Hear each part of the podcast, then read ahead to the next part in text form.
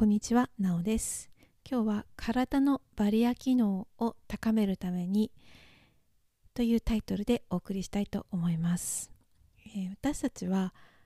みんなですね、体には目に見えないバリア機能があるっていうことを今日は先にお話しして、それを高めていく方法についてもお話ししていきたいと思います。どうぞよろしくお願いします。今日もこちらの番組をお聞きいただきましてありがとうございます。この番組は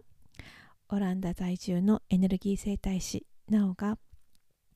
100年続けられるセルフケアそして循環する体になるための情報をお届けする番組です。えー今日はね先ほどもお話ししたように体のバリア機能を高める方法についてお話をしていきたいと思います。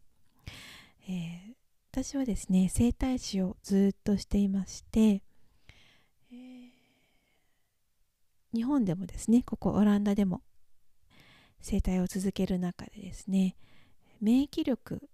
というふうに一般的には言われてるんですけども体のバリア機能ですねそれが急激に低くなる方がいらっしゃるんですね。でそこにはいろんないろんな理由があってその理由も一つ一つ複合的に絡まっているんですけれども、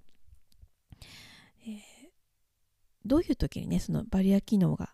低くなっちゃうかっていうのをね知ることで高める方法も分かっていくので最初にそのお話ししますね。でどういう時に私たちのバリア機能っていうのが低,、ま、低くなってしまうかっていうんですけども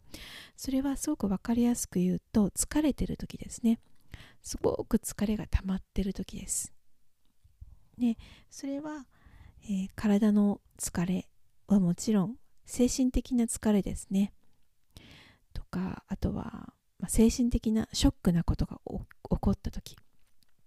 まあ絶望したりだとかなんか希望を失っちゃった時とか。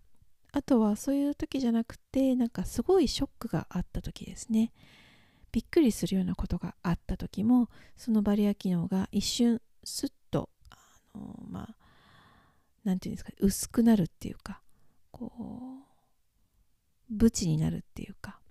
そのその機能っていうかあのなんかネットみたいな感じなんですね。分かりやすく言うとそのバリア機能っていうのが。そこにこう破れが生じるようなことが起こるんですね。なのでちょっと、まあ、普段からねびっくりしやすい人とか 不安症の人とかっていうのはやっぱりね結構そのバリア機能っていうのが乱れやすいっていうのはありますね。逆に言うとすごくポジティブな人とかねまあ言葉悪いですけど動じないっていうか 鈍感なタイプの人っていうのはそのバリア機能も強くなるっていうことになりますよね。はい。あとはですねその心の状態ですね。心の状態がすごくこううーんマイナスな状態っていうんですかね。下向きな状態。何やってもこう気分が上がらなかったりとか悲しい気分でずっといるとか悔しい気分でずっといるとかあとはそうですね。なんか恨んでるような状況ですかね。そういう状況とか。そういう時っていうのはねどうしてもバリア機能が低くなってしまうんですね。なのでまあどういう時にあのバリア機能が低くなっていくかっていうのがなんとなくここまでで分かっていただけたかなと思うのでここからはそのバリア機能を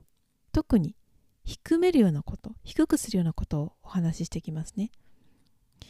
でそれはですね今言ったようなことだからショッキングなこととかですね。あとは不安になっちゃうようなこととか悲しくなっちゃうようなこととか悔しくなっちゃうようなこととかあとは自分が怒るようなこと。あの、まあ、一人一人怒るポイントって違いますよね。生きてきた歴史が違ったりとか育てられ方が違ったりとかですね、まあ家庭の状況とかいろいろあるのでみんな怒るポイントは違うのは当たり前なんですけども自分自身怒るポイントって分かってますかね？これ自分がどこで怒るかっていうのを分かっておくっていうのはねすごい重要なことなんですね。でそういう自分が怒るような情報を入れないってことですよね。で今の時代ですねあの情報が結構こうコントロールされていてわざとこう怒らせるような情報を故意的に流されているっていうことがあるんですね。なのでそういうことを敏感に感じ取ってあこの情報は自分が怒るような情報だなって言ったらもう入れないっていうことも一つなんですよね。あとはねちょっと重複しますけども自分が不安になるような情報とか怒るって言ったでしょ？あとは悲しくなっちゃう情報とかそういうのをちょっと冷静に判断して入れないっていうことですね。まあ、すごく端的に言うと、まあ、テレビを見ないっていうことなんですよ。でテレビっていうのは何でかっていうとこう視聴率っていうのがすごく重要な世界ですね広告主がいるので。で視聴率が取れる番組っていうのはやっぱりこう明るく楽しいものっていうよりかはこう人がびっくりしたりとかね怖がったりとか驚いたりとかそういうショッキングなことっていう方が人はパッて目を引きつけられるものなんですね。なのでそういう、ま、ニュースですとかね話題とかそういうものが好まれる傾向があるんですね。だから自分がこういい状態でいようって思うんだったらそのバリア機能がね高まっている状況にいたいっていうふうに思うんだったらそういう情報を入れないためにテレビを見ないっていうのは一つですよね。そうだから、まあ、いつもねこう心の安定を目指してるような人たちっていうのは、まあ、テレビまず見てないですよね。なのでそういう人たちのことも参考にするといいかなと思います。でなんかねこうバリア機能を高めるっていうよりも私たちっていうのはこのバリア機能を低めていくようなことをが多いですしそういうことを好んでやってしまうことがあるんですね。なのでどちらかというと何かいいことをしようっていうよりも今やってることをどんどんやめていった方がバリア機能っていうのは高まっていくんですね。でもう少し分かりやすいことを言うと今ねちょっと心のお話だったんで体で言うと化学物質ですよね、まあ、食品添加物とかあとはもうもう入っちゃってる農薬とかはもう仕方ないと思うので、まあ、そういうものとかあとは薬品類ですね科学的な処理が行われた薬品類を体内に入れるっていうこと。それからあとは、まあ、薬草とかもそうなんですけどうーん薬草の取り扱いについてはね非常に難しいです。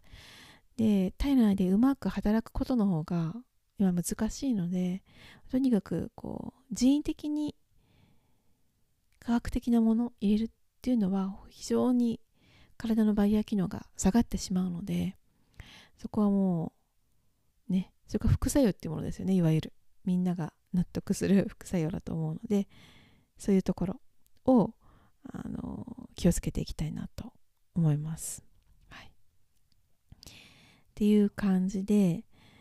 ここまで話してきて多分お気づきだと思うんですけど、まあ、繰り返しになりますけれども私たちを守ってくれてその目に見えないバリア機能っていうものはね、今の生活スタイルライフスタイルではなかなか機能しづらいんですね。っていうのは今言ったようにその科学的なものを常に常に私たちは体内に入れてるっていうこと。それからこう心の状態が不安定になるようなこと。そういう情報ですよね。情報をずっとずっと入れているっていうこと。それはまあテレビだけじゃなくてネットでもそういうニュースを読んだりとかそういうサイトに、まあ、常々結構しょっちゅう訪れてるとそういう機能がバリア機能がね落ちていってしまうんですね。なので日々日々のそういった積み重ねが結果的にそのバリア機能っていう形に出てくるのでね一朝一夕では